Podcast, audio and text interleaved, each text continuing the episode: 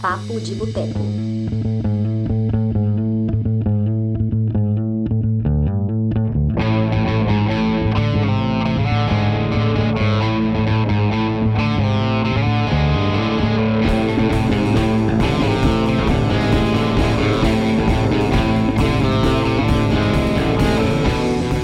Fala, minha gente, você que acompanha o Cinema de Boteco, seja muito bem-vinda, seja muito bem-vindo ao nosso programa de horário nobre, né? Hoje eu estou tendo a honra aqui de estrear na apresentação do Papo de Boteco, que te acompanha às quartas e quintas à noite, nesse caso aqui uma quinta-feira. Muito bom receber todos vocês aqui e receber essa, essa bancada bonita que está aqui comigo para falar de um tema muito legal. Vou falar do tema daqui a pouco, mas antes eu vou apresentar todo mundo que está aqui, a começar pela nossa Graciela Paciência, apresentadora do Botecando sobre Terror e parte da equipe do Cinema de Boteco. Fala, Graci. Boa noite, pessoal, tudo bem? Mais uma vez eu aqui no Papo de, de Boteco. É, bom, se alguém não me conhece, como o Léo comentou, apresentava o Botecando sobre Terror, sou escritora também e apreciadora de terror. e é isso. É isso. E por ordem aqui na tela, nosso convidado de hoje, nosso querido André Leneman, crítico de cinema, pesquisador de terror. Fala, Andrei, tudo bem? Olá, Leonardo, Graça, Dana, Alex, pessoal. Obrigado pelo convite, é uma honra e eu tô aqui dando risada ainda do Alex. Aquilo ali tá sensacional. É, hoje o programa vai, hoje o programa vai render, gente. Temos aqui também a Dana Guedes, que é escritora é, de literatura fantástica, de terror, tem muito a dizer aí sobre, sobre o tema. Fala, Dana, tudo bem? Oi, gente, é um prazer estar aqui de novo, convidada. Adoro participar. E é isso, sou escritora, sou redatora, roteirista, amo terror, bem esquisita. É isso. Um detalhe que a Dani lembrou que, além de tudo, a Dani é geminiana, para quem né, presta atenção nessas coisas, Sim. geminiana. Geminianja, bem importante deixar ah, isso muitíssimo claro. E você aplica a, a, piscianos também, tipo piscianja? Piscianos são sempre anjos, não existe pisciano do mal. Obrigada, obrigada. Porque o Turias outro dia me falou um absurdo aqui ao vivo, mas tudo bem. Seguimos. Polêmica, polêmica. E já que a Dana usou a palavra esquisito, né? Eu aproveito para apresentar o nosso, nosso amigo editor do Cine Resenhas e que hoje está trajado especialmente para esse programa, Alex Gonçalves. Fala, Alex. Não, estou tirando, que estou ficando com falta de ar, já. Boa noite a todos, sou Alex Gonçalves, é, editor do Cine Resenhas. E é um prazer, uma satisfação estar aqui com todos vocês, muitos amigos que eu já conheço por um tempo. E é isso, é um prazer falar sobre slasher movies, porque afinal de contas foi o, o subgênero aí que me tornou o cinéfilo que eu sou hoje, né? Então vai ser bacana isso. Você é pisciano também, Alex? Oi? Você é pisciano também? Eu não entendi a pergunta. Você é pisciano também? Ah, não, sou ariano. Satanares!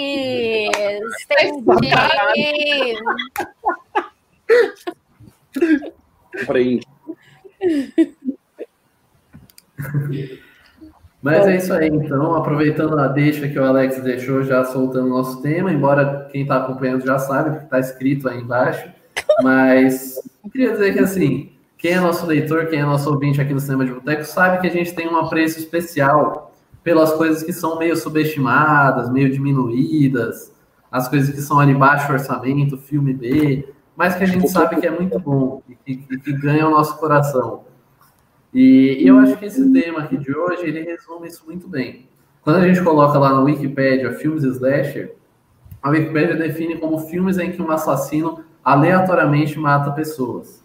Então, assim, é um subgênero do terror, o, o cinema slasher, que muitas vezes é diminuído, como eu disse, colocado para baixo, mas que tem algumas das maiores obras-primas desse gênero. E é por isso que tem tantos fãs apaixonados como esse time que está aqui.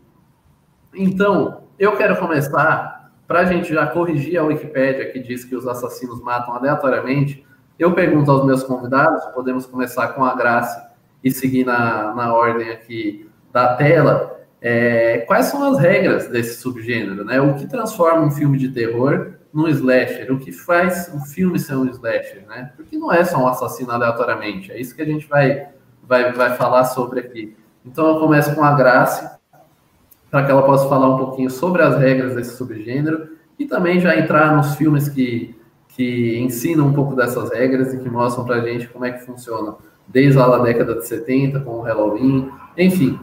Vamos lá, Graça. Gente, mas é, é tão errado porque um dos filmes mais, uma das franquias mais lembradas é, é o Pânico, justamente, que não é aleatório. O cara tem a ordem de matar e ele tem o, o, na cabeça dele, ele tem um motivo para matar, né? E o próprio Halloween também não, porque. Ok, no primeiro você até pensa que o cara voltou e tá matando aleatoriamente, mas conforme a gente vai assistindo os outros filmes, a gente percebe que não é bem assim. Ele tá indo atrás da, da irmã dele, né? Então tá, já, já começa errado. já começa errado. É, bom, entrando na, nas regras, lembrando né, do que um dos personagens do Pânico sempre disse, é não fazer sexo, que isso está muito claro, quem assistiu sexta-feira 13 sabe. não ficar sozinho e nunca dizer eu já volto. Porque é aí que você se pode. Tem mais alguma que eu não lembro? Por favor, gente, me ajude aí. O assassino sempre. Vamos ver se o André ajuda a gente nessa missão. Então, peraí, a Dana estava falando aqui. O assassino... o assassino nunca tá morto no final. Ele sempre é dá aquele, aquele rebote, assim, ó. Ele. Isso. É verdade. Tem mais alguma regra? Alguém se lembra de mais alguma coisa? A figura inconveniente né, do grupo também sempre morre. É uma regra matar. É verdade, é verdade.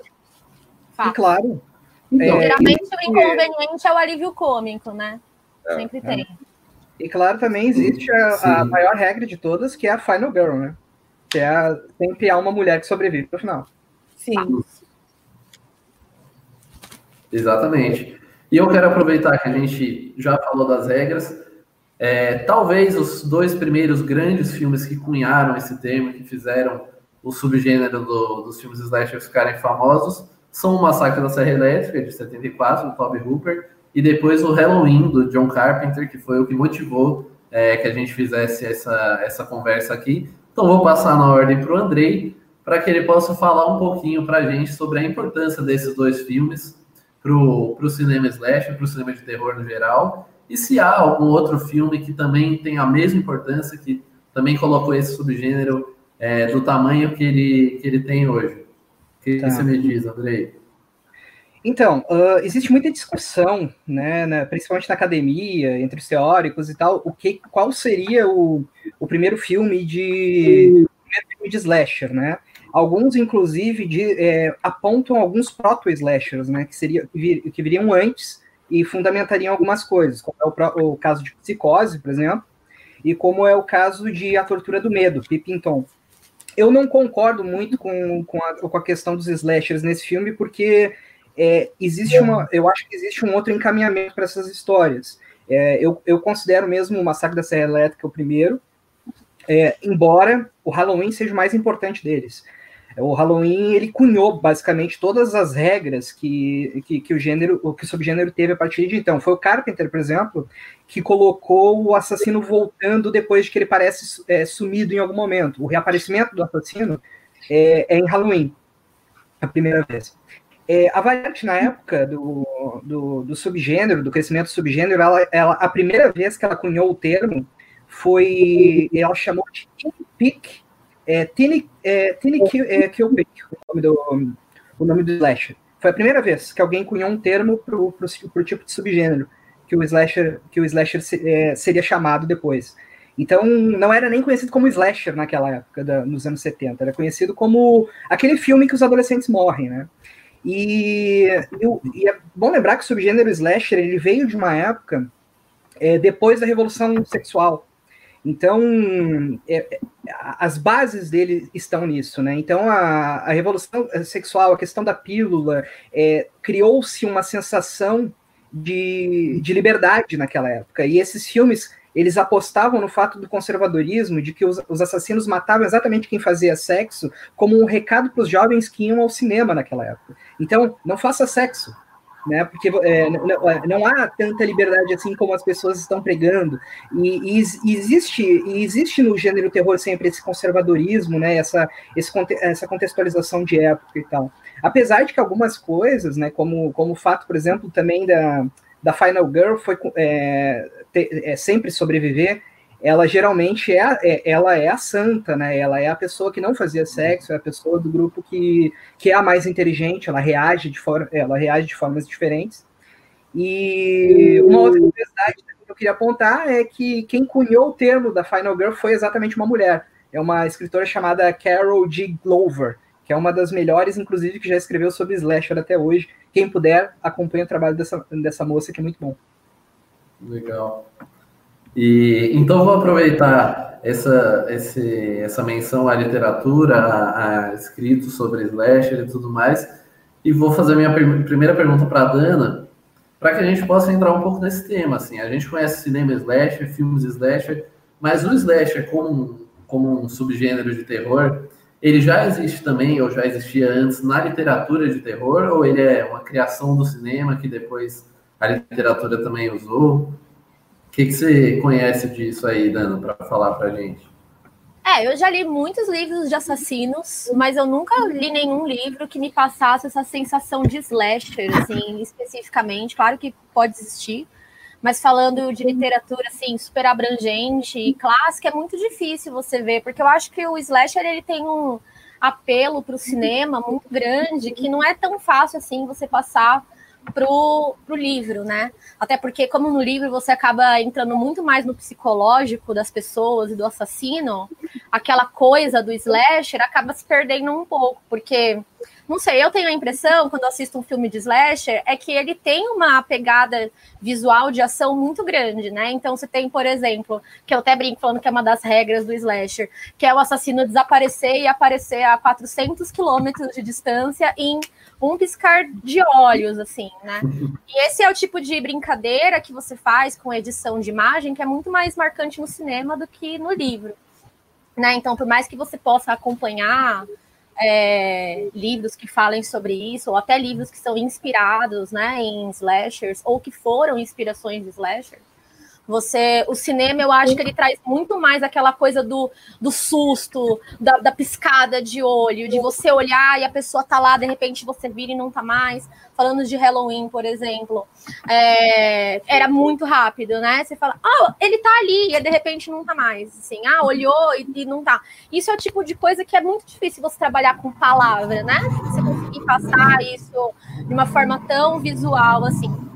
Então eu acho que a essência do slasher reside mais no cinema, pelo menos é a minha concepção, de você conseguir passar para o público aquele ar que o filme tem, porque não é só um filme de assassino, é igual que a gente estava falando no começo, não é só um filme de assassino aleatório ou um filme de serial killer, como a gente vê tantos por aí, né? Inclusive teve até um boom de serial killer é, ultimamente, com Mind Hunter, enfim, várias outras séries que que saíram, e não é a mesma coisa. Você pode ver um filme de serial killer e não vai ser a mesma coisa do slasher. O slasher ele tem suas próprias características, você tem é, a própria edição, a música, o jump scare é um fator muito importante pro, pro, pro slasher, né? E assim, o grito também, né? Tipo, sempre tem a galera gritando, aquela cena clássica. Então, acho que todos essas, esses elementos são muito melhor trabalhados no, no cinema mesmo.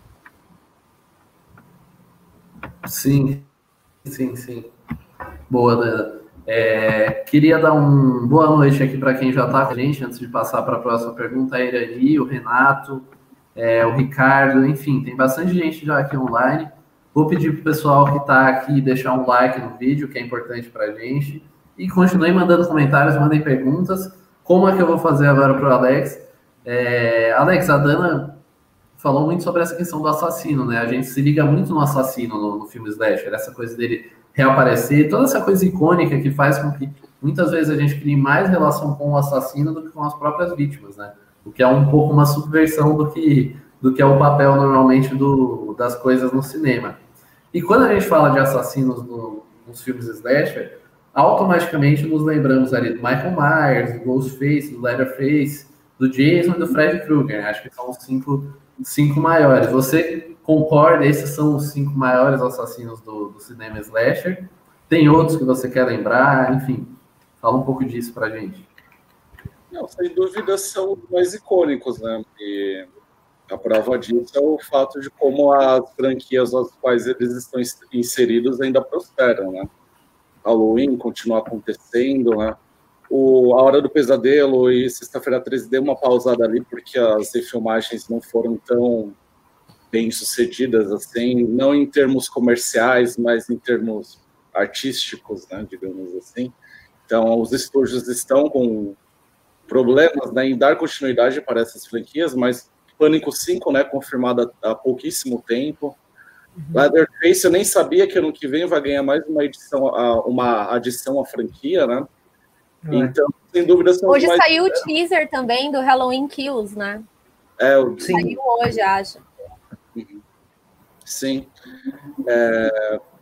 Só que, é, por exemplo, o Jason, é, particularmente falando, para mim era um, um, psicopata muito mais interessante é, nos três primeiros episódios da franquia, porque eu acredito, a gente até estava tendo essa discussão né, sobre ah, o que determinou o slasher, quais são as regras e tudo mais. Só que eu acho que a concepção que temos de slasher hoje em dia é, não era muito claro na, na época, né? Tanto que o Andrei falou sobre o Psicosa, que hoje em dia também é considerado um filme slasher, mas muito mais por conta é, de referências que foram pescadas por John Carpenter, Wes Craven, né, do, do, uhum. do Alfred Hitchcock, do que a obra como é, essencialmente um filme slasher. Né? Então, é, até gosto muito do início né, é, da aparição desses psicopatas, justamente porque eles não estavam necessariamente presos ao que hoje, é, enfim, né, é, fechado. Aí, né,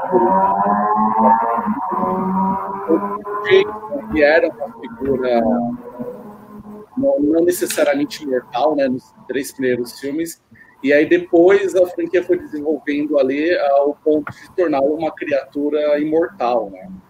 Mesma coisa eu vejo com Letterface, que era uma criatura frágil, né? O Fred era um vilão é, que era possível né, derrotá-lo, mas aí as franquias foram ganhando aí novos episódios e é, de certa forma consolidou né, esses vilões, mas a gente já foi percebendo também com o passar do tempo, principalmente ali com a chegada dos anos 90, que é, a figura né, do vilão de Michael Myers, de, de, Jason, de Fred não era mais o suficiente né, para sustentar aí esses gêneros até que veio aí uma nova revolução com o Pânico, né, que é um slasher movies, mas abriu portas para o que também é, inaugurou um novo subgênero, né, que é o teen horror, né, que é o terror protagonizado por adolescentes e voltado para o público adolescente, né. Tem umas diferenças aí sutis é. em relação ao slasher. Sim. E assim, por falar nessa, nessa coisa das franquias que se esgotaram, é, lançaram muitas continuações e tudo, dessa onda de, de remakes que foram feitos aí, o Halloween de 2018, remake não, não é uma continuação, mas enfim, essa tentativa de retomar essas grandes franquias, esses grandes assassinos do cinema slasher, fazer, deixar aberto para todo mundo aí. Tem alguma coisa que vocês destacam, algum filme dessas últimas remessas que vocês acham que realmente entra para a história do, do cinema slasher, que vai, vai ser lembrado aí por bastante tempo? Olha, para dúvidas do remake de 2003 do Massacre da Serra Elétrica, do Marcos, Marcos Lisca. Eu acho. Eu acho muito bom o Massacre da Serra Elétrica de 2003. E eu sou absolutamente apaixonado pelo novo Halloween. Ah, eu é, também. Para ah, mim, é, um, pra mim é, é o segundo melhor filme da franquia, só pede pro original. É muito bom, muito bom. Mas eu. Ah, continue, Andrei. Não, é, eu, dizer, eu, acho que toda a concepção de resgatar memória, de resgatar é, passado, de, de você é, reviver o mesmo trauma, porque é um filme muito centrado no que a Laurie viveu no, no começo da no começo, né, no, no, primeiro no primeiro episódio. E é um filme que é diferente do primeiro por exatamente isso, reviver o passado e mostrar que nós temos como superar traumas sendo protagonista dessa história, que eu acho que é o que o papel dela, né? Porque no primeiro filme, a gente estava falando das regras, do subgênero e tal, no primeiro filme, é, não é um assassino que a mata aleatoriamente, na verdade ele é o bicho papão de uma cidade, né? Então ele é o uhum. horror de uma cidade, ele é um horror de uma cidadezinha interiorana americana. Ele não é tipo ah, um cara que foi voltou para a cidade e começou a matar. Não, ele tinha um papel né, fundamental que era ser o Bogman. No, nesse novo filme, ele não é mais o, o, o, o, temor de uma cidade, ele é o temor de uma família. Ele é o temor de três personagens, de uma geração de mulheres. Eu acho que isso é muito forte. Para mim, é, esse remake do, do Halloween é fantástico e eu também, como Alex, sou apaixonado pelo, pelo do Massacre da Serra Elétrica. É, eu não sei porquê, mas eu nunca assisti o, o, de 2003. Devo ter olhado com um certo preconceito, mas em 2003 eu nem tinha tanto preconceito cinematográfico, então sei, simplesmente passou. Mas eu gosto bastante do Sexta-feira 13 de 2009. É, ah, é um bom filme também. É. é, eu acho que, assim como o último Halloween, ele respeita o original, né? Não, não tenta ser tão, tão grandioso e, e cumpre bem o, o papel. Então são dois que eu gosto bastante. Alguém viu Acampamento Sinistro aí, que o Márcio colocou para nossa pergunta? Não vi Acampamento não, Sinistro. Não Vou ficar devendo essa opinião. A infame revelação final. Você viu, Alex? Eu preciso rever, mas já assisti sim. É um filme que bem pautado justamente por essa tal revelação. Não vou falar, né? Spoiler, mas ele tem uma, uma, virada ali no final que ele é até meio controverso, né? Nos dias de hoje, né? A gente está tendo umas discussões né, em relação a algo que é ligado diretamente a essa revelação. É, vocês falaram do Halloween, eu até tenho eu tenho uns problemas muito graves assim com esse filme de 2018. É, eu gosto dele, mas ao mesmo tempo foi uma das decepções mais pesadas assim que eu tive no cinema, porque eu penso que é também um filme um, um, tanto pretencioso no sentido de querer apagar todo o histórico que foi estabelecido em relação ao personagem, sabe? Ao ponto de até ah. mesmo eliminar acontecimentos do Halloween 2, né? Um deles que é muito importante é a informação de que a Laurie Strode seria a irmã do Michael Myers. Só que eu penso que o filme ele faz, ele apaga esses dados que constituem o Michael Myers e a Laurie Strode e toda a mitologia em relação à franquia. E eu acho que ele não oferece nada muito diferente do que a gente já viu antes, sabe? Eu particularmente gosto mais de Halloween H20 do que o Halloween 2018. E acho que o Rob Zombie é, inseriu coisas muito mais interessantes ali na concepção dele de Michael Myers do que o o David Gordon Green nessa versão de 2018. Polêmico Mas, isso, hein? Polêmico. Não, eu, eu, aí... detesto, eu detesto o Halloween 2 do. Detesto profundamente o Halloween 2 do, do Rob Zombie. Mas é, eu revi recentemente o Halloween, o, o, primeiro Halloween dele, né? E eu concordo contigo. E, é, principalmente o primeiro terço do filme, certo. ele insere elementos é, de é, é, de, da psique do Michael Myers que são muito realmente interessantes, né? Inclusive o, o momento em que ele entra naquele é, a única coisa que resguardava um pouco da civilidade dele ainda era o amor pela mãe, né? E, e, tem um, e tem um determinado momento em que aquilo se perde. Quando se perde e a, e a, e a mãe olha para aquilo, a gente viu, é ali que é o momento do, que o monstro vai, vai aparecer e que acabou todo o resquício de humanidade que ele tinha, né? Então eu acho que tem realmente momentos interessantes, mas é, é, é um é um tema polêmico, eu acho, porque os Halloweens do, do zombie, assim, Inclusive, as falas do Michael Myers no segundo filme. Não, assim, não... Eu acho uma tragédia. Acho louvável o interesse de, é, de levar as coisas para terrenos que desconhecemos, mas eu acho uhum. filme igualmente pretencioso, sabe? É, mas uhum. o 2018 tem esse problema, sabe? Ah, vamos fazer uma, uma continuação que é oficialmente é, um, um direcionamento para o filme original. Vamos excluir tudo que já foi feito até aqui e vamos fazer algo que talvez seja a altura do original. Mas ele não somente não consegue isso, como ainda anuncia depois que vai fazer ainda outras duas sequências, sabe? Hum. Então é muito meio furado assim os papos que foram utilizados pela Jamie Lee Curtis lá no filme de 2018 ela enfatizou muito essa, essa questão que você também aponta muito louvável, né, do trauma, né, dela como uma mulher diante dos eventos do filme original. Só que aí eles vão e anunciam o surgimento de uma nova trilogia, sabe? Então, ele não está fazendo mais, ele não está fazendo nada de diferente em relação aos filmes anteriores da franquia. Uhum. É, vou, vou, voltar um pouquinho. Pode falar, Graça, pode falar. Não, eu, eu queria saber se a Dana viu os, os do Zombie. Você viu, Dana? Eu vi, faz muito tempo, mas eu vi. É, eu acho que o filme de 2018 ele até pega. É, eu não sei qual foi a treta de excluir o lance do irmão, né? Mas assim, é, eu, particularmente, não gosto muito dessas coisas que são inventadas depois como justificativa para coisas X e Y, entendeu? Eu, eu, particularmente, não sou muito fã. Então, quando falaram, ah, não são mais irmãos, eles até justificam isso no filme com uma fala, né? Ah, quem inventou isso eram boatos maldosos, tal, não sei o quê. Eu achei legal, porque eu, pessoalmente, não sou muito fã dessa coisa de, oh, não, descobriu que na verdade era irmão perdido, fez um teste de DNA do além, sei lá, tipo, coisas assim, eu não, eu não gosto muito. Então, por isso eu gosto muito do de 2018 que eu acho que transforma a timeline numa timeline mais linear, sem muitas coisas, tipo. Mas de fato, acho que a gente acaba perdendo um desenvolvimento maior do próprio Michael Myers. E isso é verdade mesmo, porque no de 2018 é, acaba acontecendo o contrário do que o Leonardo falou no começo, de que a gente acaba se apegando mais ao assassino do que aos personagens.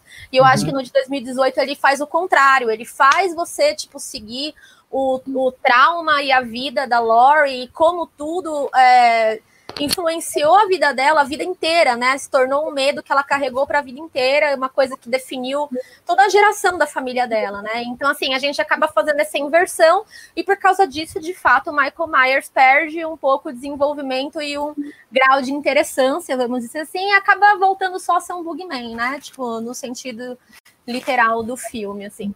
Mas eu gosto muito porque, né, a gente vê a Lori com 60 anos chutando bundas, é maravilhoso.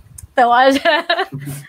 É, até porque é um filme que respeita a concepção original do Michael Myers, né? Porque até então, o, algo também muito importante apontar como uma regra do slasher movies é você ou enfatizar uma palavra de forte impacto no título ou uma data comemorativa, né?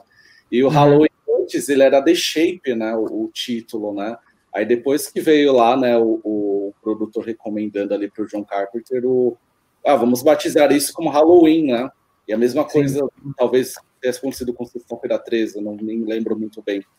E, mas é, é, o filme de 2018 ele encara de fato Michael Myers nessa concepção original de que ele é uma forma, né, sobrenatural e sem nenhum vínculo direto com a Laurie Strode. E esse é o, o dado, né, dele ser irmãos o John Carpenter inseriu lá no segundo filme meio como uma crise criativa barra é, pressão dos produtores, né, que por contrato uhum. Tinha que ter feito aquele filme, né? Mas não, eu não falei. Eu entendi o que vocês quiseram, quiseram dizer, mas quando eu perguntei se a Dana tinha assistido ao do Rob Zombie, foi porque ela é mulher também e eu queria entender, porque uma coisa que me ah. incomoda é a questão justamente de voltar tudo para a mãe dele, entendeu? Tipo, a gente vê isso todo dia, toda hora. E é, faz bastante tempo que eu vi os dois, o do Rob Zombie. O primeiro eu gosto bastante, mas o segundo, além de ter essa essa questão com a mãe, Eu lembro que na época me incomodou, porque isso é uma linguagem do Zombie, mas eu acho que nesse tá, tá muito mais é, focado que, tipo, ele é muito apelativo entendeu? Tipo, é, é sexo para todo lado, é bunda para todo lado, é peito para todo lado, é palavrão para todo lado, assim. Então, não que eu seja puritana, não é isso. Eu acho que é, cai bem no filme de terror. Mas, tipo, quando esses elementos se sobressaem ao assassino, eu acho que perde a mão, entendeu? Tipo, tô vendo só pra, pra ver peito e bunda e tal, né? E, bom, pra ver peito e bunda eu vou ver outras coisas. preciso rever agora de adulta com esse, com esse olhar para opinar a respeito. Boa. É, vamos, eu queria só voltar um pouquinho. Estava pensando aqui que a, a, gente fala desses remakes, dessas continuações mais recentes, mas acho que ninguém vai, vai discordar que o auge do, dos filmes de slasher foi ali entre os anos 70 e 80. É, e eu acho que tem muito a ver. O Andrei citou a questão que existia um conservadorismo, um puritanismo, a questão de, de se punir quem fazia sexo, jovens que faziam sexo, né? Os filmes tinham um pouco essa função.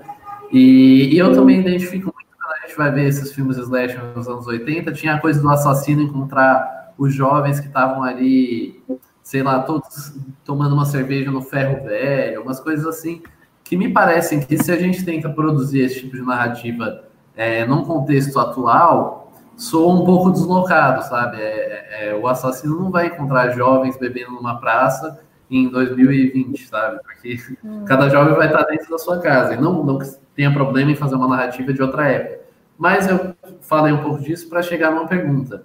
É, quando a gente olha que a, o auge dos filmes slasher foi nessa época e que hoje a gente tem mais filmes como os found footage, é, o terror sobrenatural tal, também, também é um pouco por isso que a gente não vê mais tantos filmes slasher hoje, e quando vê, vê mais remakes, é porque esse tipo de trama, essa coisa do assassino, da maneira como ele encontra os jovens, da maneira como ele age, é muito identificada com uma outra época, com anos 70 e 80, e talvez não não funcione tão bem hoje. Eu vou, vou começar pelo Andrei, porque eu estou vendo já que ele está fazendo sinal de negativo e a, a discordância é sempre, é sempre boa. Eu não concordo. Eu acho que eu acho que a gente pode analisar o, o, o contexto de, de cada subgênero quando ele é criado, mas a, a, a forma como ele procede depois já vira outra, porque a, a gente tem a gente tem exemplos modernos disso, porque o, o, subgênero ele nunca morre, ele acaba se recriando,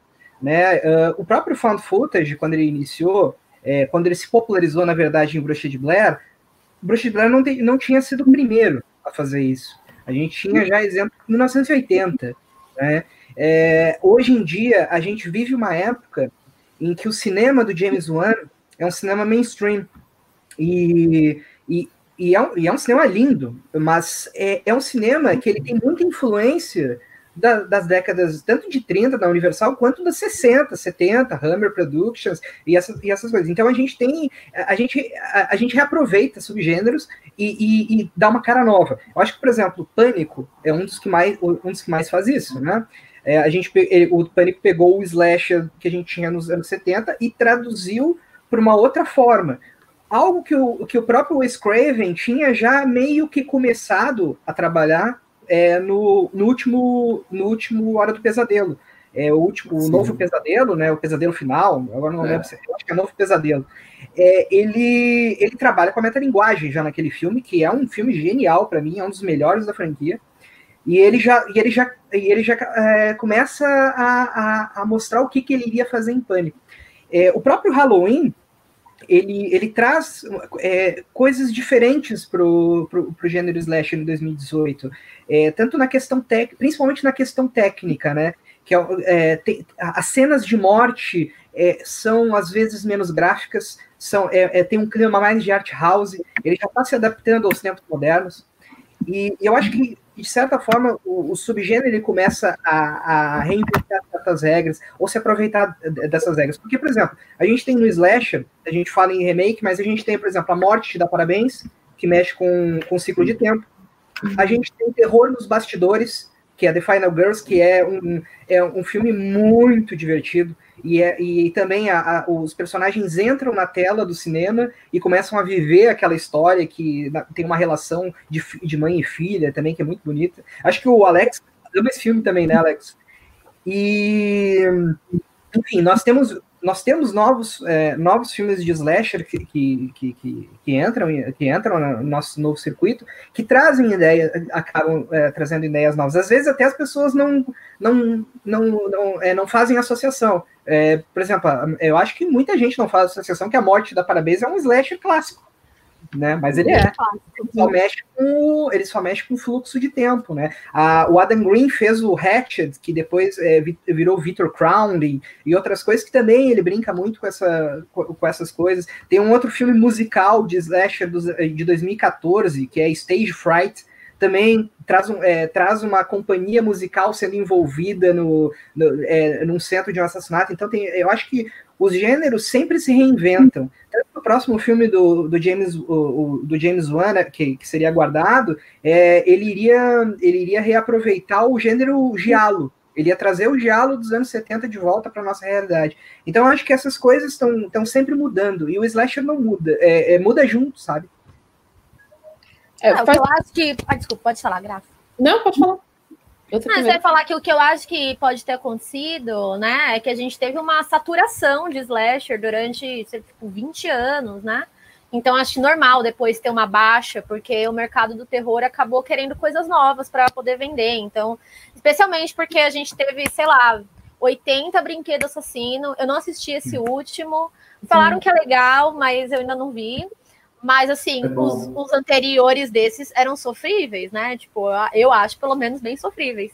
E, para mim, assim, é, por exemplo, Brinquedo Assassino primeiro, eu morria de medo. E para sair de um terror para um terrir, para mim, foi bem triste, assim. Acho que aconteceu isso, acabou acontecendo isso com várias coisas. A franquia, é, tipo, o Slasher acabou se desgastando um tempo, porque eles tentaram demais, acho, e, e, tirar leite de pedra ali, e por causa disso acabou perdendo um pouco tanto o público fidelizado que eles tinham, que eram os fãs de Flasher, também não conseguiu atrair público novo, né? Então acho que acabou tendo esse void aí.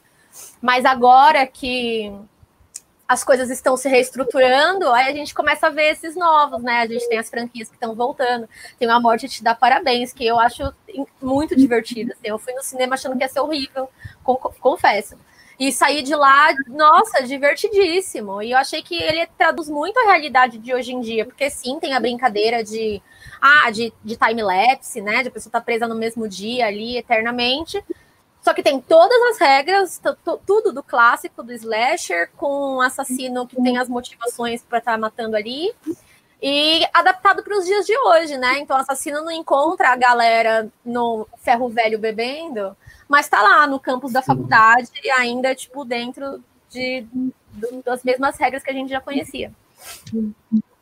É, o que eu ia falar é que eu acho que faz parte de quem é, trabalha com, com histórias em algum formato, seja na literatura ou no audiovisual, faz parte de se adaptar. Então, para mim, grandes exemplos é, de que o slasher pode ser adaptado e continuar sendo muito bem feito é o Os Estranhos 2, Caçada Noturna, que eu gostei muito, eu, pense, eu demorei um pouco para ver porque eu pensei que não seria legal, mas eu gostei pra caramba.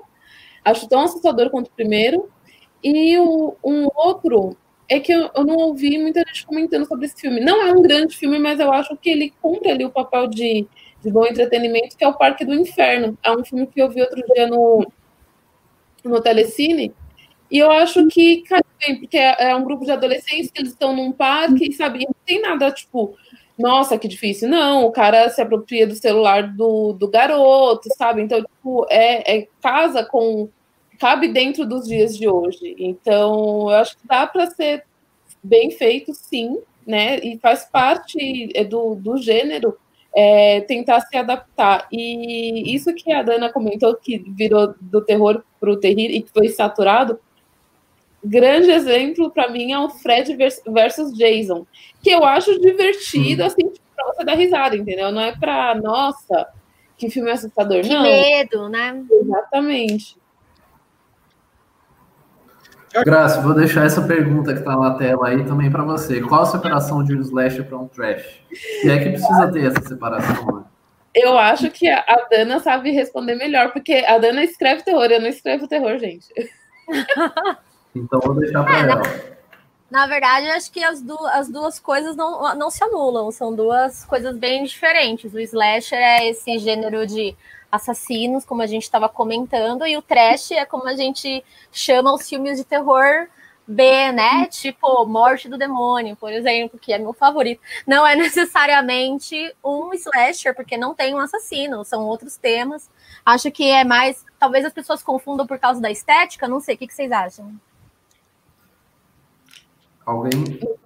Não sei, eu, acho que é, é pelo, eu acho que é mais pela vulgarização do termo, sabe? As pessoas, hum. geralmente, quando querem falar que tem violência em alguma coisa assim, elas acabam falando, ah, aquele filme é trash. Mas, hum. é, mas na verdade, não. Assim, eu acho que é, trash é uma coisa muito mais assim de filme B, sabe? De filme, de filme independente que é, não tem muito recurso, né? A sanguinolência é, é, é bizarra, não é muito bem trabalhada. Né? É, mas tem, por exemplo, tem diferença de gore e trash, por exemplo. Gore é uma, é uma violência mais estilizada, né? O, o, tra o trash eu acho que já não. É, o trash é o Tarantino com 10 reais. é, e acho que dentro dessa, dessa questão que você trouxe também, Andrei, de ter muito mais a ver com forma, com estética, um filme slasher pode ser um trash, né? Não precisa haver uma separação. Pode também, uhum. pode também. E, e aliás, há vários, há vários. Mas, uh, mas eu acho que um do, é, é, pontuando mais uma vez ali a questão do, do, do, dos slashers e, e, das coisas que, é, que são reinventadas e tal, eu acho que o, que o principal resumo de tudo é a questão que o é, para alguém que ama terror, né, um espectador brasileiro que ama terror, é muito difícil tu, tu ser cinéfilo. Porque o que chega até nós é muito resquício, é muita, é muita, é muito mais mainstream e coisas assim. Tu não tem muito cinema independente americano, cinema independente da Nova Zelândia, do Canadá, é, chegando e, e, mostrando novas concepções de, de, terror. A gente até tem alguns art house assim que acabam aparecendo e fazem algum rebuliço, algum sucesso no Brasil. O, o cinema do Ari Aster e da, e da A24, né? É, com A Bruxa e outros filmes aí, eles estão eles estão chegando até o circuito brasileiro também. Mas, olha, eu desde que eu sou fã de, de terror, que desde a da primeira vez que eu assisti a experiência da Natasha Street com a Natasha Street eu é, foi, sempre foi muito difícil eu ter contato com filme de terror. É, filme de terror bom. Era mais o que a gente tinha no cinema, algumas coisas na locadora, mas aquelas coisas assim diferentes, os outros slashes que estão sendo feitos, muitos deles não chegam ah, para nós numa plataforma ou algo assim, né? A gente tem que catar de outras formas. É, eu acho que isso é, uma, é um problema que pega todos os nichos, né? Quando a gente fala de um cinema de, nichado, a gente sofre com isso, assim. Eu acho que justamente o Jordan Peele e o Ari Aster trouxeram uns ares novos para o terror que começaram a abrir portas, né? Mas eu não sei, eu acho que a gente também sempre, especialmente aqui no Brasil, eu acho que a gente sempre teve uma ligação um pouco. Pode ser que eu esteja falando isso por né, coisas pessoais, mas eu sempre achei que foi fácil achar, por exemplo, o terror japonês. Acho que a gente, talvez por a gente ter uma colônia muito grande de japoneses no Brasil, uhum. é, esses filmes sempre nunca não eram tão difíceis de achar assim, entendeu? Então, ainda mais porque depois sei lá, popularizaram os, os remakes, etc. Isso acabou também levantando a bola de outros filmes de terror de outros lugares. Então a uhum. gente teve, por exemplo, a onda do REC, do orfanato espanhóis, né? Então, assim, acho que. Uhum. É, e agora também com com, a, com os streamings, a gente tem bastante acesso. Pelo menos a minha Netflix não para de me recomendar terror chinês. Eu assisti um filme e eu recebo, tipo, 40 filmes de terror chinês todo dia. Então, assim, acho que, né, essa, é, o, o interesse pelo terror eu acho que está voltando talvez por essa onda de, de novo terror que as pessoas chamam, né? E a gente tem séries que estão brotando também em grandes canais, tipo Love, é, o Lovecraft Country do, da HBO, tá começando a trazer mais, né? E acho uhum. que o Slasher pode aproveitar essa onda e vir, vir também, né, para entrar no embalo e conseguir aproveitar esse momento. Uhum. Uhum. É, eu acho que é. ajudava muito em, em, termos de leque de possibilidades é, para verificar o, o subgênero a partir de outras cinematografias.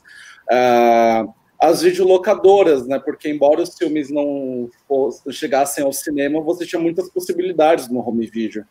É, e agora com esse mercado em declínio, né, isso ficou muito difícil. Então você tem que, você tem que procurar de maneiras legais para ter acesso a esses filmes, ou ter a disponibilidade para pegar um festival que, sei lá, acontece duas vezes em ano, sabe? O Cine Fantasy, por exemplo, ah. ele, traz, é, ele trouxe muitas novidades né, em relação ao terror no geral, tanto no formato de curtas quanto também de longas. Mas acredito que é, as plataformas de streaming podem colaborar bastante em relação a esses filmes, como é, foi apontado, né? A, a, Netflix ela tá, às vezes tem algumas novidades, né, em, de um modo geral, né?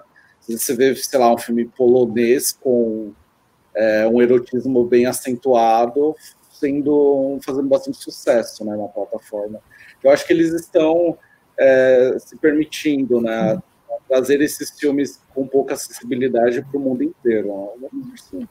Vai vingar. Né? É, e vencer o preconceito que existe um pouco com o terror, né? Eu acho. É, eu acho que no Brasil tem muito disso. Eu admito muito. que tem muita dificuldade de processar terror brasileiro. É, Apesar de ter muitos bons. Que, o que o Alex falou da, da locadora, que muita coisa não era lançada no, no cinema ia direto para a locadora. Além disso, tinha a, a figura do funcionário da locadora, né? Do atendente. Então, tipo, tá lá, eu sou uhum. funcionária da locadora, eu sei que o Alex gosta de terror. Aí chegou uma coisa nova lá que não foi muito divulgada, e quando ele passar lá, eu vou indicar, ah, então, Alex, chegou esse daqui, acho que você vai curtir. E isso eu comentei várias vezes já aqui no, no canal, que é uma coisa que faz muita falta. Muita falta porque era uma, é, era uma indicação direcionada, entendeu? Por mais que hoje a gente é, indique em vários formatos, em várias plataformas, Instagram, no YouTube, Caralho 4, não, quando você ia na, na locadora, era uma indicação para você.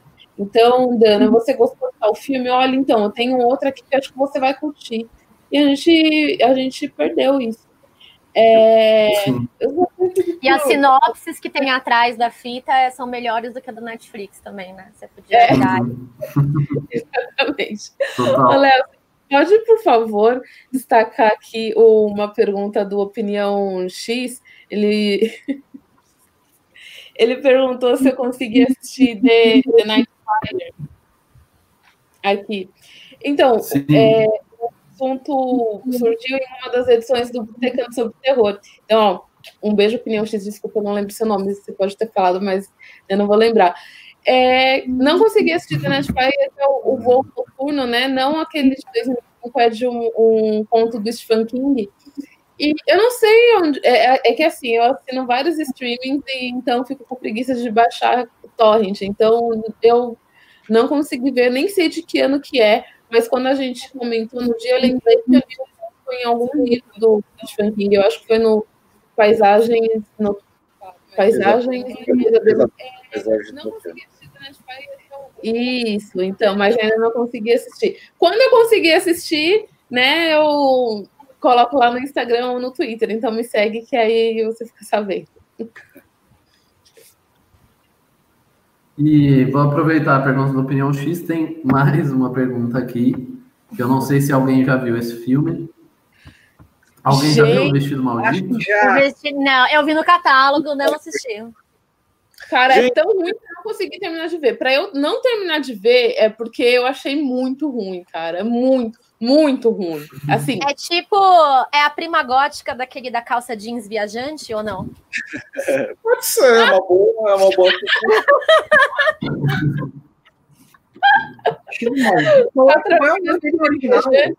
Fabric.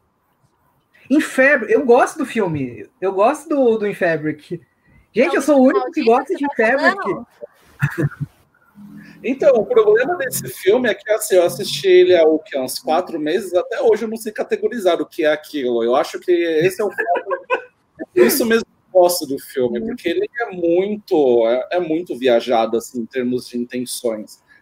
Até porque Hum. depois ele tem uma virada ali na segunda metade da história que você não sabe exatamente o que o que está assistindo. Até agora, eu não sei muito bem, mas eu gosto do filme.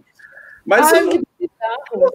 eu não consideraria ele um slasher, mas eu também não sei É. o que ele seria, sabe? Um filme de humor negro. Ai. Eu Pode achei ser. muito ruim, velho. Eu achei muito Eu ruim. gostei, eu gostei. Eu, go- eu, eu gosto do cinema do Peter. Eu acho que é o Peter Strickland, não é? Que dirigiu. É o mesmo do Berberian Sound Studio, que eu amo. Eu sou fascinado pelo Berberian, e esse eu gostei também. Mas é, mas é diferente. É uma coisa, uma coisa bizarra mesmo. Tem que entrar com. Com o peito aberto, né? Com o Com o coração aberto. aberto. Não, ah, pra mim não funcionou, não. Não funcionou. É, o, o Renato, o Renato levantou uma hipótese aqui, talvez um outro subgênero que seria body horror, Pode Pode ser. ser? Eu É, curti para falar. como Molly Howard, mas não acho que é essencialmente um, mas com certeza ele tem elementos de um Body Howard. É, eu particularmente como espectador eu gosto muito desses filmes de terror que na verdade é, podem também ser categorizados como outras coisas. Eu gosto de um, de um terror que consegue me emocionar, sabe, como um sexto sentido, que acho que é o filme que eu mais chorei nessa vida. O, o Andrei citou terror nos bastidores, eu choro pra cacete nesse filme também. Eu gosto de- dessa linha de terror que você não sabe exatamente o que está assistindo, sabe? Claro que tem muita coisa do A24, do A24, que eu acho bem pretencioso, assim. E que aí, inclusive, que ajudou, né, a criar essa história furada né, do pós-horror, né? E, Uhum. É, Mas- é, é, é o termo, eu acho que é o termo, eu acho que é o termo mais elitista que alguém já criou, eu acho, para categorizar o terror foi o pós-horror. É a coisa mais Nossa, elitista que- eu já vi. Nem deveria existir esse termo, gente. Nossa, eu sou Não. completamente contra É, mas- o pós-horror. eles trabalham com essa pretensão, né? De que ah, eu tô fazendo um terror, mas não, não é necessariamente filme do gênero, né? Então, é um gênero, é, um, é uma denominação pretensiosa, mas os diretores, tem muitos diretores que gostam de trabalhar com ele. O Ari Aster, para mim, é um deles. Não esse é assunto para outra, pra outro papo. Mas ele já te fez alguma coisa? Brincadeira.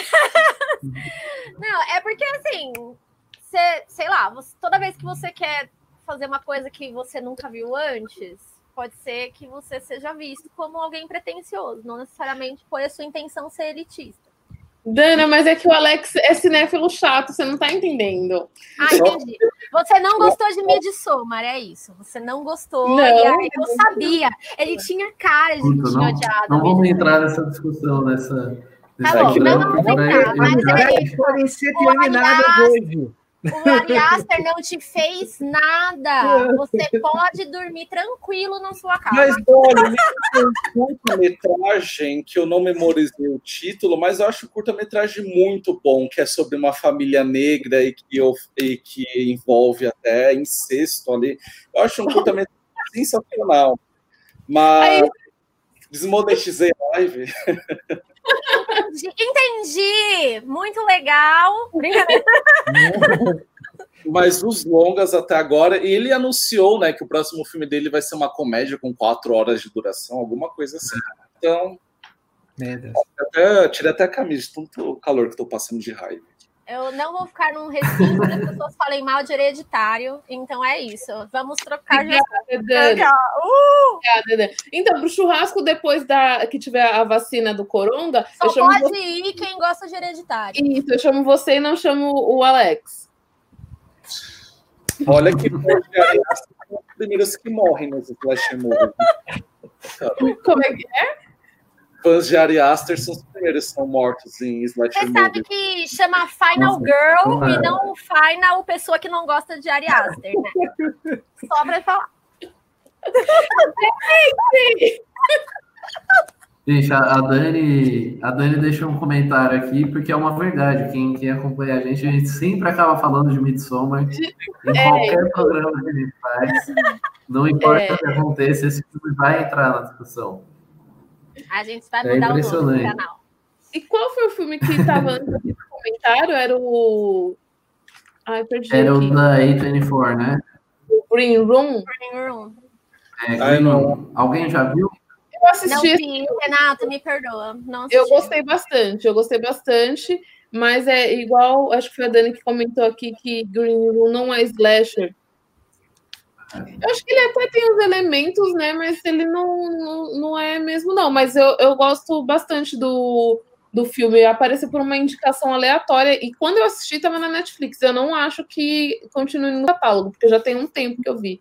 Mas eu gostei bastante, sim. Eu acho que ele tem ainda na Amazon Prime, né? Sala Verde.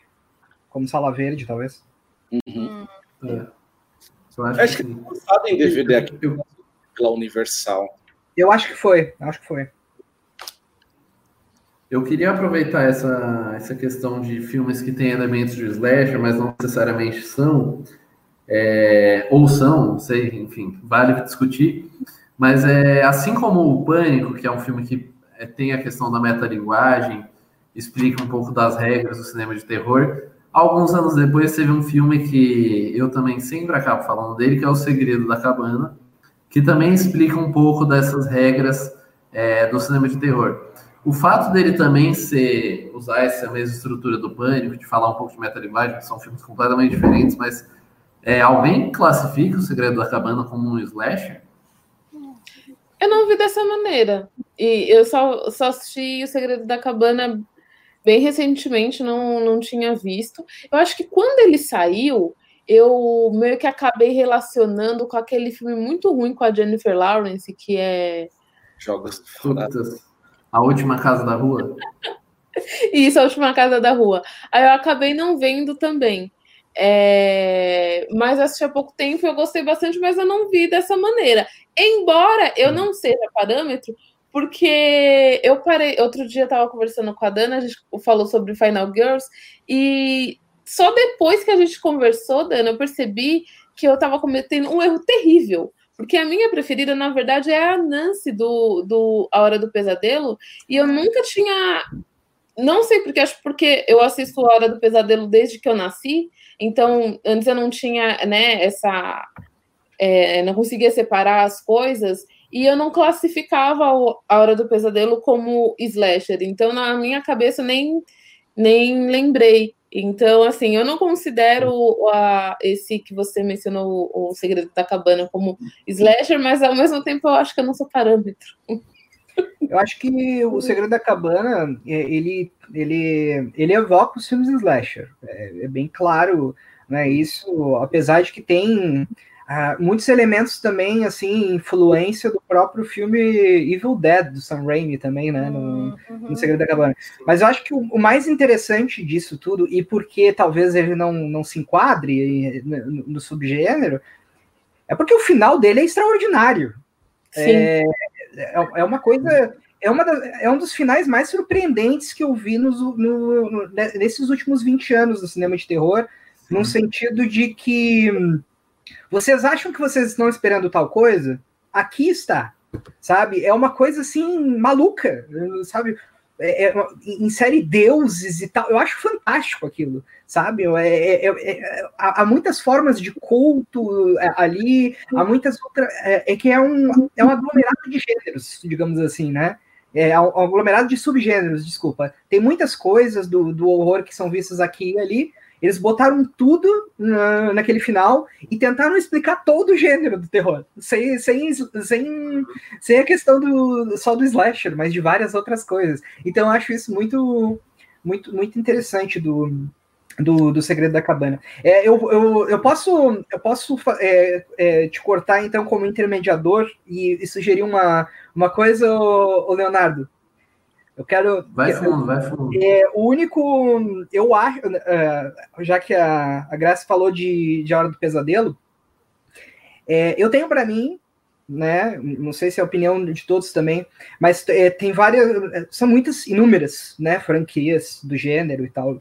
do slasher. Das mais conhecidas dos personagens mais icônicos, tirando o Pânico, que eu acho que os quatro filmes são perfeitos, é, A Hora do Pesadelo, para mim, é a, a, franquia com mais bons filmes.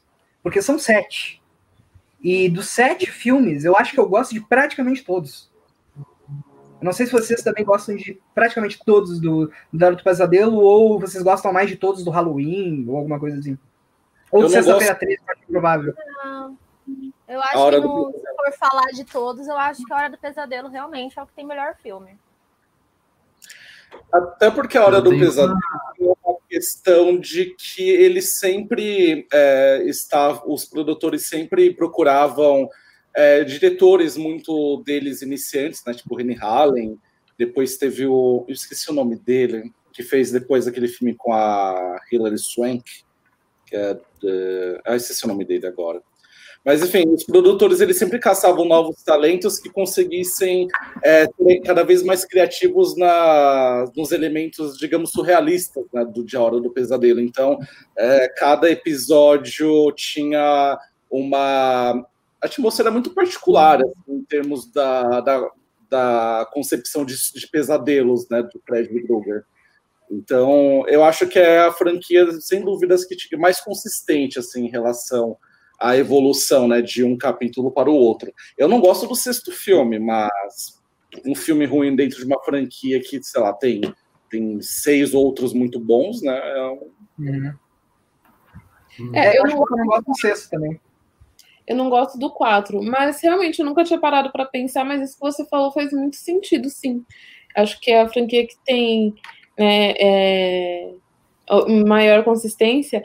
E só que antes de você falar, você mencionar uma coisa que pode ser polêmica, e não é que eu não concordo, mas você falou que os quatro pânicos são perfeitos. São perfeitos. e, e, não há, e não há motivo para discordância nessa live. Não, deixa eu falar uma coisa. Teve uma outra live que eu, não, eu acho que foi sobre filmes do ano 2000, que aí o, o colega do, do cinema de boteco, o Marcelo Palermo, falou do Pânico 3, ele defendeu. Sim. E assim, eu não assistia Pânico 3 há muito tempo. Eu não, não tinha lembrança de não ter gostado. Filmaço. Mas. Eu aí, amei quando assisti. Então, aí depois eu revi, realmente é legal pra caramba. Eu gosto Sim. também bastante do, do terceiro. Sim. Eu vou colocar aqui: Pânico é, um, é uma franquia que não tem nenhum filme que eu desgoste. Eu gosto dos quatro filmes, né? Agora, falar que os quatro são perfeitos, eu já não vou entrar nisso. não. Mas, Mas eu é vou também que da franquia O Massacre da Serra Elétrica tem algumas coisas assim que são meio guilty pleasure para mim. O quarto filme eu acho muito divertido. Tem umas aspirações que é com a Renée Zellweger e o Matt McConaughey. Tem umas aspirações uhum. no filme ali que eu acho que torna a experiência muito divertida. Eu não gosto do terceiro filme, mas que tem o Viggo Mortensen, inclusive. Mas eu acho que essas franquias têm alguns achados. Eu só vi o primeiro desse. É. Sempre tem, né? Sempre tem. E, e às vezes a gente, a gente tem um preconceito muito grande com, a, com, algumas coisas que a gente acaba vendo depois, e daí fala: olha, não era tão ruim assim. Até tinha um pensamento por trás disso, né? Eu acho que, é, por exemplo, acho que na fase adulta eu fui ver pela primeira vez Psicose 2, e eu não achei ruim, sabe? Eu vi umas coisas muito legais no filme. Claro que não é o, não é o filme do, né, do Hitchcock, mas é, é um filme legal. É, é uma já foi bastante elogiada, mas assim, eu nunca peguei para ver sequências de, de, psicose, que sei lá, são cinco ou seis, sei lá.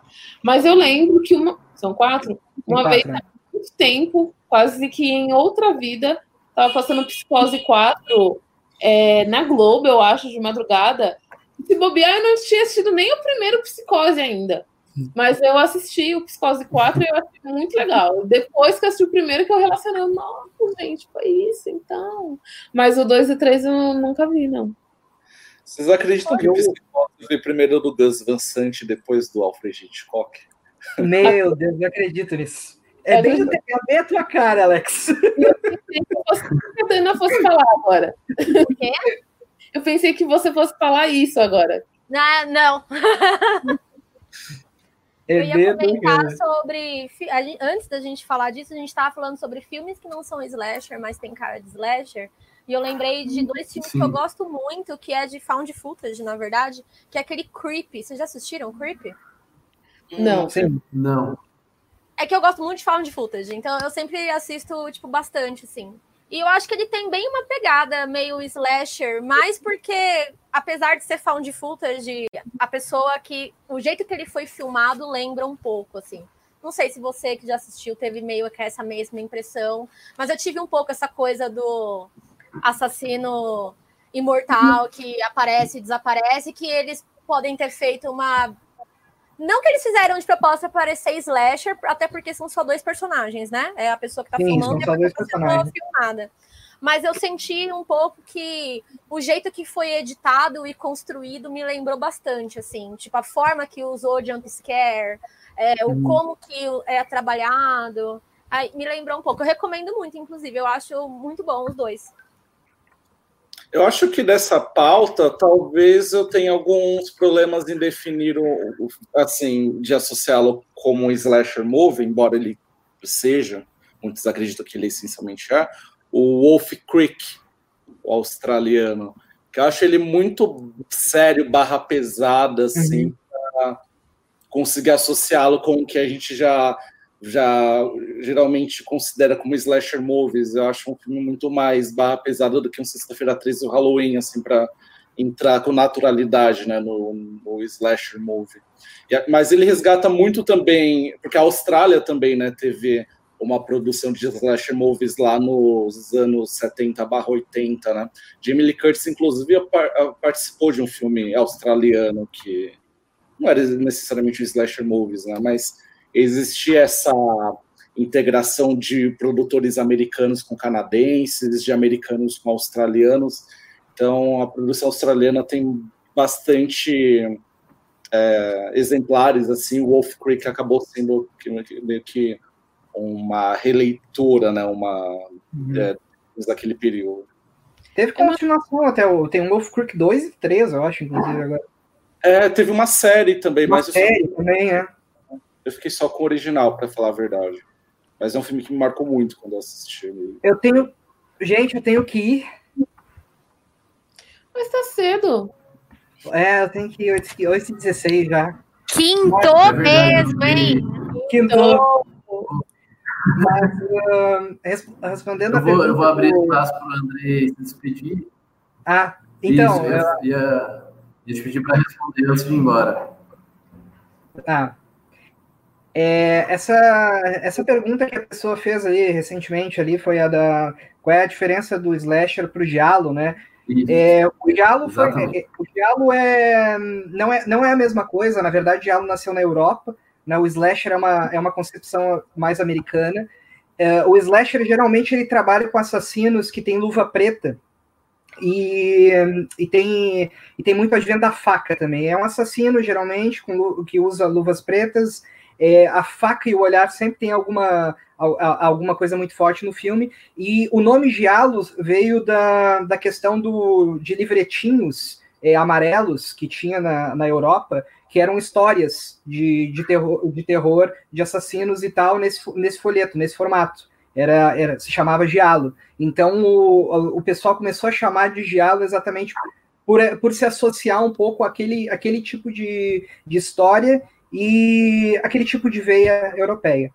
Mas é isso, gente. Eu queria agradecer muito, muito papo com vocês, foi bem legal. Espero que me convidem mais vezes. Foi uma honra aí participar com vocês. Gostei de todos. E obrigado. Desculpa qualquer coisa. E valeu. Obrigado, Andrei. Volte sempre. Até a próxima. Até a próxima. Então, gente, eu queria deixar, a gente está chegando também. Agora o Alex trouxe mais uma trouxe mais uma imagem para a gente guardar, para colocar como capa do vídeo. Ele veio preparadíssimo. E ele veio totalmente. Eu queria fazer essa pergunta curiosa do Renato para vocês, que é Sharknado seria a maior franquia slasher atual? Então, Renato, Shark- chega de Sharknado, Renato. Chega. Não, o Sharknado é o trash em essência, sabe? Uhum. Total. Eu não tenho nem palavras pra definir. É, acho que ele não... Tipo, tubarões assassinos que vêm voando com coisas e, e é isso. Não, não sei. Não e sei acho que quando a gente fala das regras do. Quando a gente fala das regras dos slasher, Sharknado acho que não se encaixa em nenhuma delas, né? Me parece. Exceto pelo número de mortes, talvez. Mas, mas acho que não. E tem outra pergunta também sobre. Pode falar, Dana, pode falar. Não, só ia, só falei, acho que sim. É, e outra pergunta também, nesse, dos filmes que se encaixam como slasher, é a Opinião X. Citou três filmes, Drácula 2000, A Dança dos Vampiros e O Lobisomem Americano em Paris. A Dana já estava falando, vou deixar ela começar respondendo e quem mais tiver algo a dizer. Nossa, eu assisti Drácula 2000 em 2000 mesmo, gente. Eu acho que não me recordo de nenhum desses como slasher. Eu acho que os vampiros eles já, já, já são integrantes de um gênero específico que é justamente o horror com vampiros, né? Não Sim. vejo. Então, eu, não só não, eu só não lembro se eles fazem uma apelação, entendeu? Tipo, para um Drácula mais slasherzinho, assim. Eu realmente não me lembro. Poderia ser, poderia rolar. É, o Drácula 2000, pelo que eu lembro, ele era mais uma tentativa mesmo de popularizar a figura do vampiro no público jovem, né? Que tanto ele- esse filme era da Dimension, que era uma extensão lá do, do da Miramax dos irmãos Weinstein. E foram eles que viabilizaram a, a, a trilogia Pânico, né? Então, o Drácula ele veio ali com uma tentativa de é, porque o, quando lançou o Pânico 3, o Tim Howard já estava também meio que esgotado, né? A gente teve até depois Lenda Urbana 2, que foi um fiasco. Eu ainda sei que vocês não viram passado, então estava tendo essa virada de século, né? E o Tim Howard, que foi inaugurado com o Pânico, meio que morreu ali depois com o Pânico 3. Então, aí foi um outro momento em que os, os viabilizadores do gênero americano estavam em ali em apuros de saber o que moda eles iam conseguir ditar ali naquele momento, né? E aí eu vejo Drácula 2000 como uma tentativa de é, seguir com esse público adolescente do, do- da, da franquia Pânico e derivados, né? Tanto que o horror, eu vejo que ele só se recuperou depois ali, né, em relação a, a reconquistar o público com o chamado, que aí foi um novo, uma nova virada do gênero depois do Tim Horror, né, que foi o J. Horror, né, que é o, o terror japonês. E aí foi todo aquele resgate de produções asiáticas recentes e filmadas pelos americanos. É, eu, eu também vi o Drácula 2000 em 2000. Eu lembro que eu aluguei, cara, não lembro nada do filme. Tem uns filmes, gente, e a Dança dos Vampiros entra nessa, que, tipo, eu não lembro se eu assisti. Não mesmo.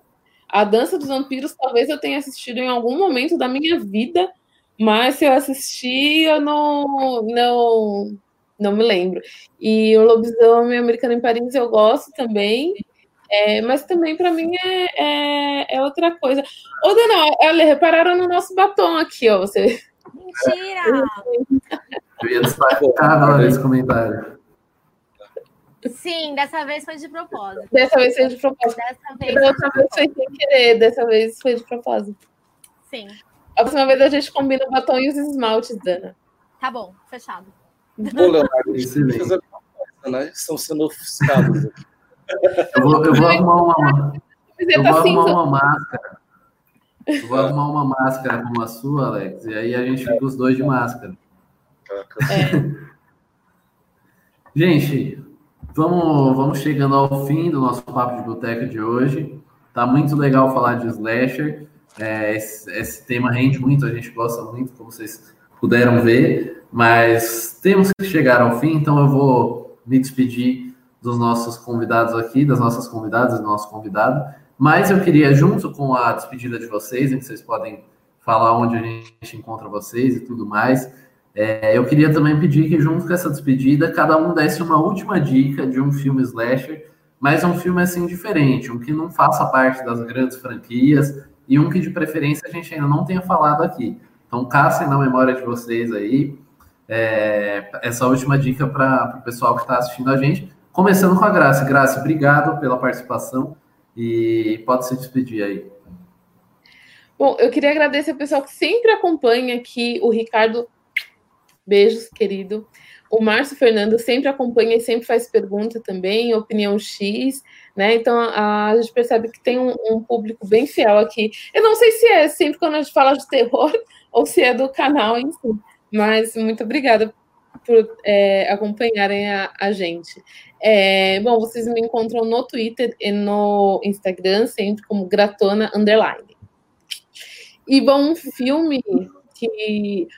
Ah, o meu Coringa ia ser o, o, Parque do Inferno, mas eu já citei aqui antes, né? Então, enquanto o Alex e a Dana vão falando, eu penso em outro aqui, porque o Parque do Inferno é um que, como eu falei, vejo muita gente comentando. Beleza, então vou te dar esse tempo para pensar. É, agradecer também a presença da Dana. Dana, muito legal de ter aqui. É, foi muito bom, boa sua participação, trouxe muita coisa legal para gente. Obrigado e é isso aí, pode se despedir. Obrigada eu pelo convite. De novo, é sempre muito divertido participar aqui com vocês. Me chamei mais vezes. É, vocês podem me achar uh, no Twitter ou no Instagram com arroba dana e o filme que eu vou recomendar, que a gente não falou aqui, apesar dele ser famosinho, é Lenda Urbana. Eu acho muito legal, eu amo Lenda Urbana, lendas urbanas no geral, e gosto muito da ideia desse filme. Tipo, foi um filme que eu gostei muito de assistir na época da adolescência, vi que tem recente na Netflix. Inclusive, eu não sabia que quem faz um dos protagonistas era o Jared Leto, e eu não lembrava disso. Aí eu vi a cara dele no pôster e falei: o que você tá fazendo aí, menino? Então assistam. é isso. Muito obrigada. E por último, e real... eu lembrei... Pode falar, Graça, pode falar. É o Clube dos Canibais, que é nacional é do ano passado. E gostei pra caramba. É, e por último, e realmente menos importante, não, tô brincando, Alex. Valeu pela, pela participação, sempre um prazer falar contigo. É, diz aí onde a gente se encontra e até breve. É, no WhatsApp diz que me ama, né? Ao vivo.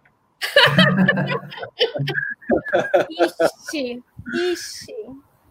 Bom, é, eu agradeço o convite, foi um prazer falar com você, Leonardo, Graça e Dana. E, bom, eu sou do Cine Resenhas, o site finalmente está voltando aí à ativa, é, pelo endereço cineresenhas.com, não mais com BR como era antes. É, eu, posso ser, eu posso ser encontrado em redes sociais no Facebook e no Instagram também, como Cine Resenhas, tudo junto. E tem um canal no YouTube, onde eu publico entrevistas com realizadores e atores brasileiros sobre lançamentos recentes. Agora, no período da mostra, está entrando algumas coisas, algumas entrevistas que eu estou fazendo, mas lá também tem um espaço onde eu posto vídeo comentário sobre filmes que foram lançados há pouco tempo, que eu estou revisitando. Tem lá uma, uma sessão que é o Literatura e Cinema, que a Graciela é quase sempre convidada também. Inclusive, ficamos, fiquei de te convidar para a gente debater o Bom Dia Verônica. Não sei se eu perdi o timing. Mas, Nossa, nem lembrava disso. A gente precisa ver depois uma pauta. E, uhum.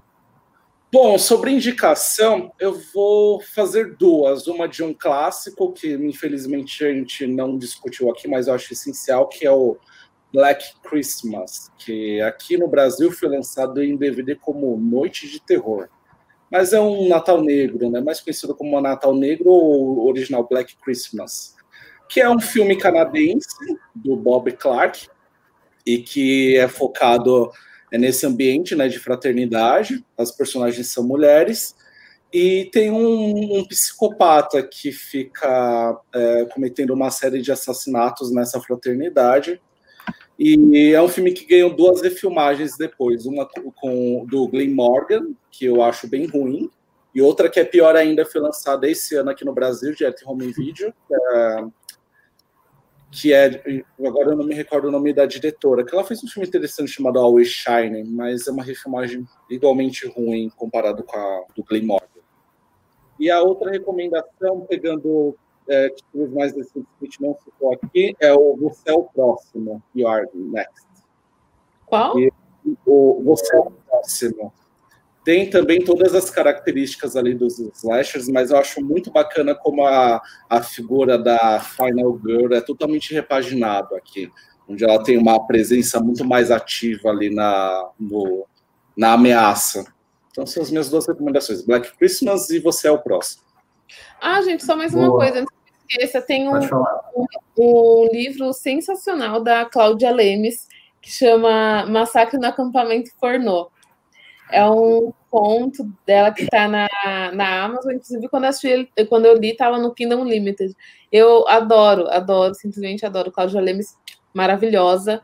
Eu gostei pra caramba dessa história. Legal, Graça. Bom, antes de me despedir, agradecer a todo mundo, vou deixar também a minha dica. É, essa dica vai parecer merchan, mas eu não estou sendo pago. É, a Versátil tem essa coleção aqui que chama Slashers, e no volume 2, tem um filme que chama O Massacre, é um filme de 1982. E eu achei bem, eu, eu gostei muito do filme, mas eu fui ver os extras e gostei ainda mais porque ele é um filme dirigido. E ela explica que era muito raro que, que filmes slasher fossem dirigidos por mulheres, porque normalmente eles tinham essa coisa, né, de da exposição do corpo feminino, uma, uma coisa bem, é, bem machista mesmo. E ela explica sobre como foi o processo dela dirigir esse filme. Então, quem quiser saber, é, vai lá no DVD, assiste, mas é muito legal, porque ela conta que quando ela foi dirigir, mesmo sendo um filme de menor orçamento, que em tese daria nessa indústria machista daria mais chance para as mulheres dirigirem, ela tinha que ouvir que mulher não podia dirigir filme bruto e filme violento. Né? As uhum. mulheres teriam que dirigir filmes sensíveis, filmes dramáticos, e que ela não poderia dirigir um slasher. E aí ela foi lá, é, a diretora é mulher, a roteirista é mulher, a montadora é mulher, então formaram uma equipe de mulheres, é, fizeram um filme que um assassino só mata mulheres, praticamente, porque ele invade uma festa ali de, de meninas adolescentes, e o filme é muito legal, e mais legal ainda para essa história, então recomendo aí o Massacre de 82, que está nessa coleção Slashers da, da Versátil. Queria agradecer a todo mundo que assistiu a gente, é, o Renato, o Opinião O Vitor, o Márcio, todo mundo que está sempre aqui, você que acompanha no YouTube, você que está ouvindo depois no nosso Spotify, não deixem de se inscrever aqui no nosso canal, dar um like nesse vídeo, seguir a gente no Spotify, acessem o nosso Instagram e o nosso site, Sempre Cinema de Boteco. Agora, essa semana, a gente está com a cobertura da mostra, lá no Instagram, estou fazendo vídeos. Semana que vem, o Papo de Boteco aqui na quinta-feira, eu estarei aqui, a Graça estará e teremos outros convidados para falar justamente sobre a mostra de cinema que está rolando. E é isso, gente. Muito obrigado. Obrigado, Graça, Dana, Alex. Obrigado a todo mundo que, que acompanhou a gente. Um abraço. Até a próxima. Tchau, gente. Muito obrigada. Tchau, tchau. Você ouviu Papo de Boteco.